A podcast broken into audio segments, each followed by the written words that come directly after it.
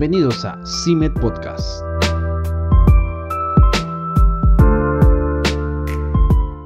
El siguiente material es un artículo escrito convertido en formato de audio. Para leerlo te invitamos a visitar nuestro blog cimientoistandar.wordpress.com donde también encontrarás el link del artículo original.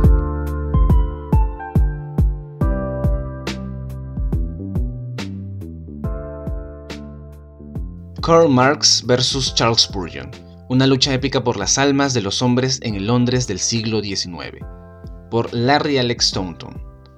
Karl Marx, un apóstol del mal, y Charles Spurgeon, el príncipe de los predicadores, eran evangelistas con mensajes que no podrían haber sido más diferentes y vivían en la misma ciudad al mismo tiempo. Mi próximo libro se centrará en dos hombres cuyas tumbas he visitado muchas veces. La primera está en el norte de Londres en el cementerio de Highgate, entre las 53.000 tumbas que hay allí, se encuentran algunas notables. Michael Faraday, inventor del motor eléctrico, y Adam Ward, la base en la vida real del malvado Moriarty de Sir Arthur Conan Doyle en las historias de Sherlock Holmes. Son dos. Lo más notable de todo es el lugar de descanso, un monumento en realidad de Karl Marx. Aunque era prusiano, Marx vivió en Londres los últimos 34 años de su vida. Allí refinó su ideología secular radical y produjo el capital, liberando en el mundo ideas que han destrozado la mitad de él y ahora amenazan con destrozar la otra mitad. El segundo se encuentra en el sur de Londres en el cementerio de West Norwood. Entre las 42.000 tumbas que hay allí, también se encuentran algunos hombres de renombre, Paul Julius Baron von Rutter, fundador de la Organización Mundial de Noticias del mismo nombre, y Hiram Maxim, inventor de la primera ametralladora portátil totalmente automática, están enterrados aquí. Tal vez más ilustre que cualquiera de estos es la tumba de Charles Spurgeon, el príncipe de los predicadores. Spurgeon fue el equivalente británico de Billy Graham en el siglo XIX.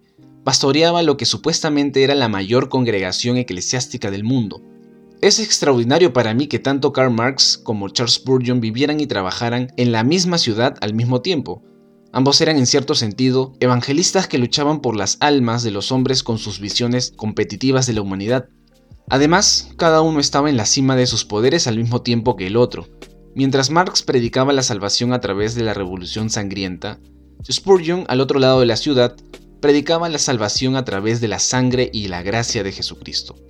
El Londres de Marx Spurgeon era el centro del gobierno mundial y de las ideas que definían la época, con los misioneros de la reina Victoria para civilizarla y sus ministros, ejércitos y marina para gobernarla, el imperio británico estaba en su cenit para que el sol literalmente nunca se pusiera sobre ella, ya fuera David Livingstone buscando el origen del Nilo o Charles Darwin escribiendo sobre el origen de las especies por medio de la selección natural, Gran Bretaña estaba a la vanguardia de todo lo que se consideraba progreso.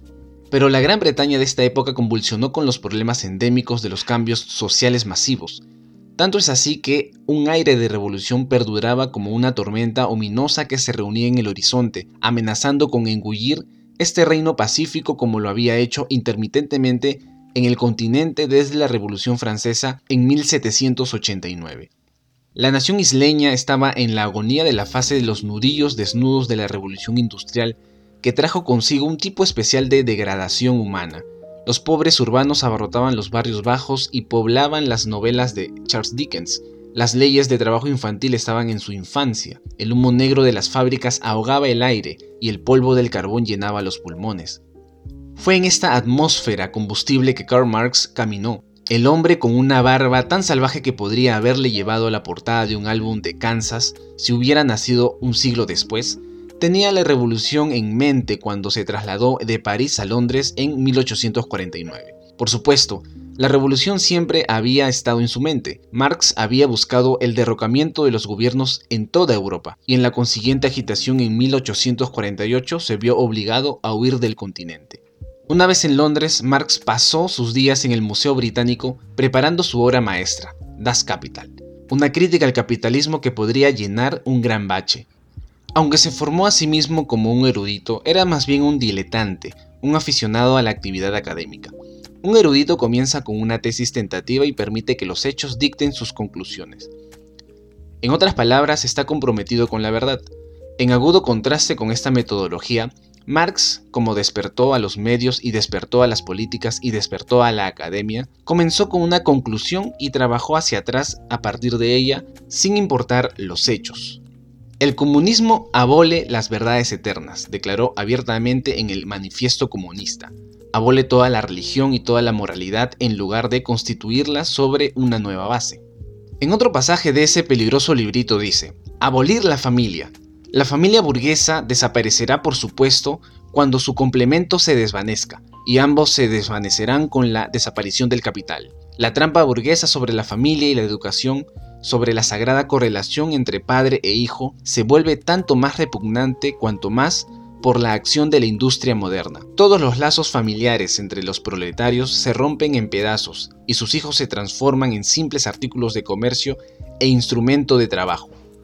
Así como en mi lucha, sería una declaración sin rodeos de las intenciones de Hitler si llegara a alcanzar el poder, el manifiesto comunista es igualmente claro al establecer los objetivos de los comunistas, es decir, los socialistas, en caso de que lleguen al poder. Nadie podría decir con razón que no estaba prevenido.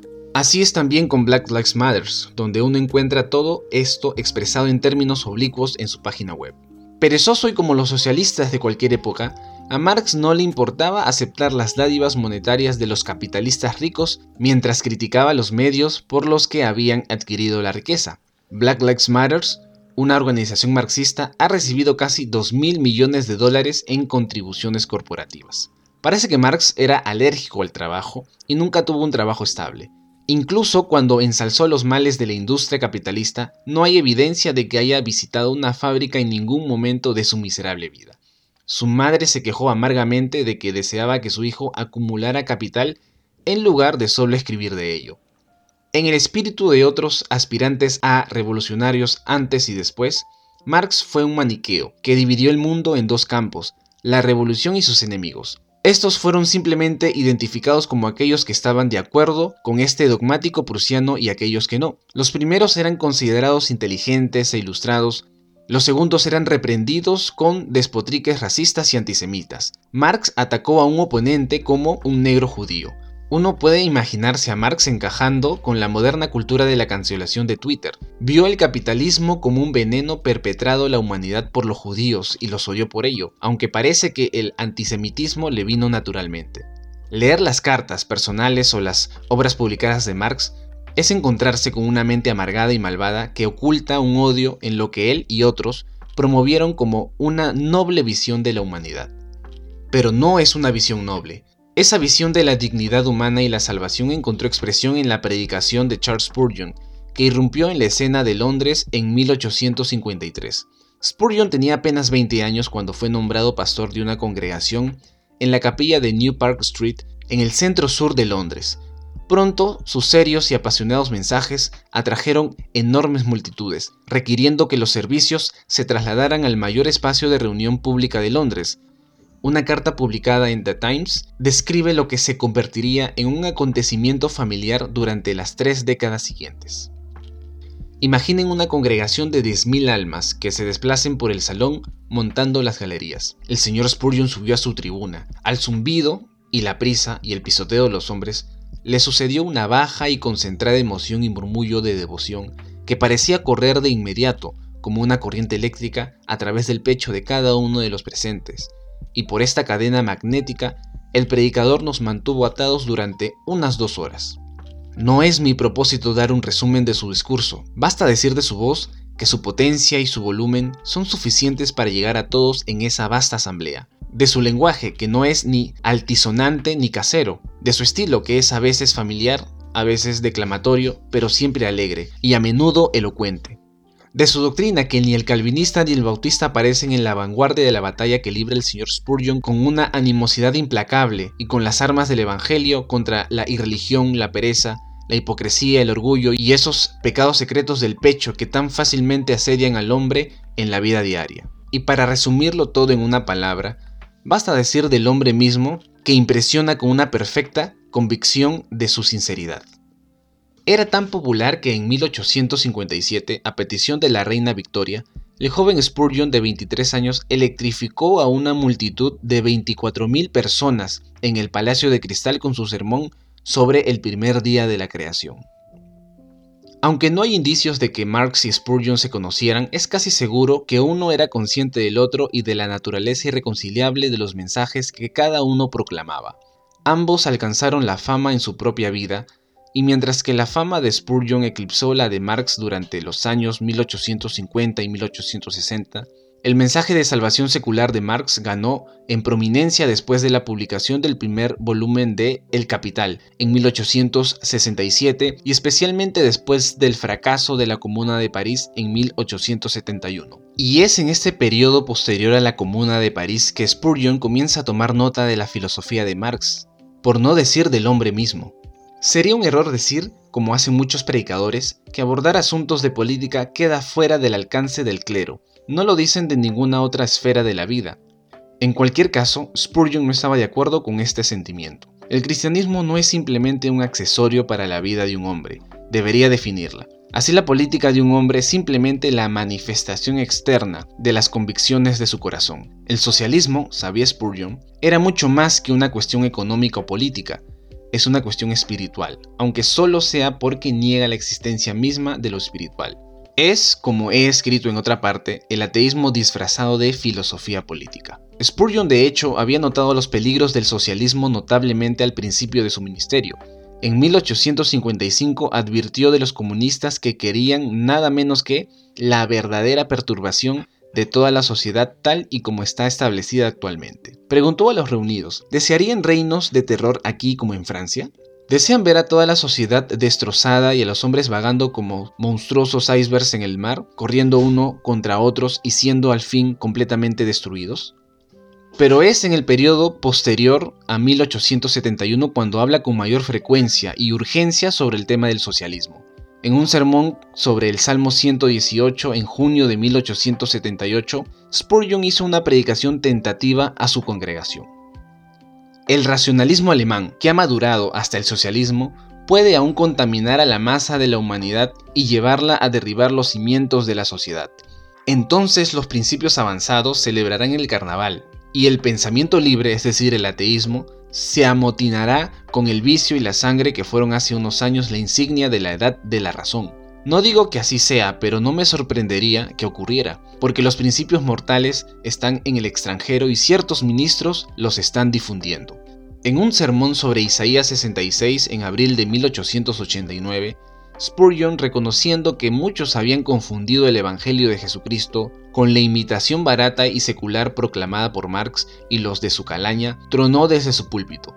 Durante muchos años por las grandes y antiguas verdades del Evangelio, los pecadores se convirtieron y los santos fueron edificados, y se hizo saber al mundo que hay un Dios en Israel.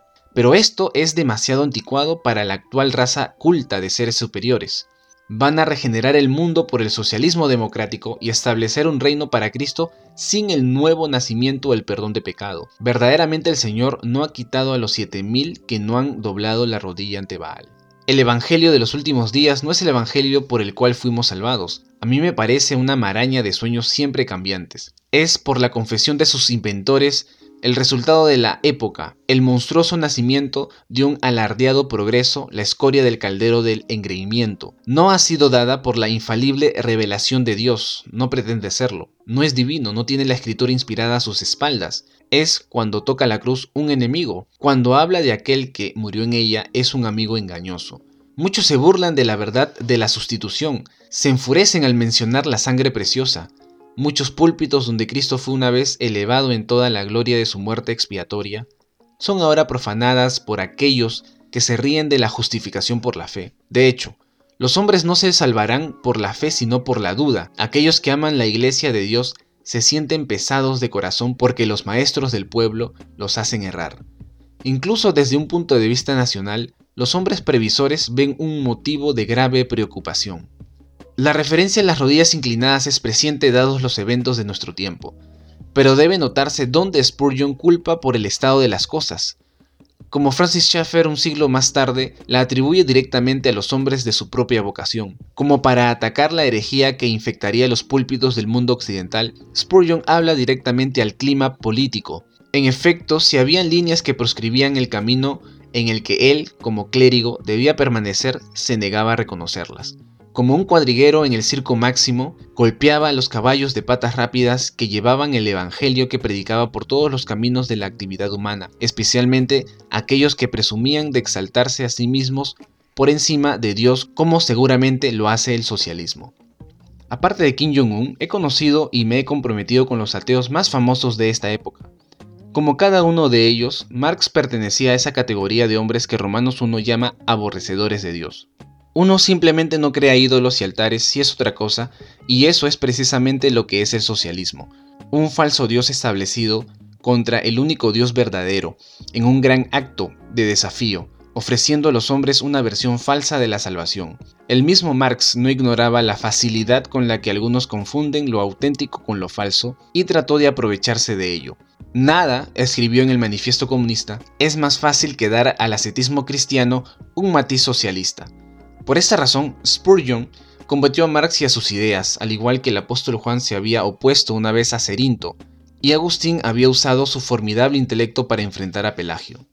Grandes esquemas de socialismo han sido probados y encontrados faltantes, Spurgeon planteó en otro sermón. Miremos a la regeneración por el Hijo de Dios y no miraremos en vano. Es muy probable que la predicación de Spurgeon y otros como él impidiera la violenta revolución en Gran Bretaña que buscaba Marx. Irónicamente, esa revolución llegaría en Rusia, no industrializada de 1917, cuando Vladimir Lenin, a costa de millones de vidas, implementaría las ideas inviables de Marx. Esto se debe en gran medida al hecho de que no había una iglesia viable para criticar las promesas incumplibles del socialismo. Según el historiador ruso Orlando Figes, cuando el Capital de Marx fue aprobado para su publicación en Rusia por los censores que prohibían casi cualquier expresión política, las ideas en él contenidas fueron liberadas en un vacío ideológico. En cambio, esas mismas ideas fueron, con razón, sometidas a ataques fulminantes en Gran Bretaña por quienes las veían como lo que eran. En ese sentido, el cristianismo sirvió como un baluarte contra la barbarie que ha acompañado al marxismo, en todos los lugares donde se ha implantado.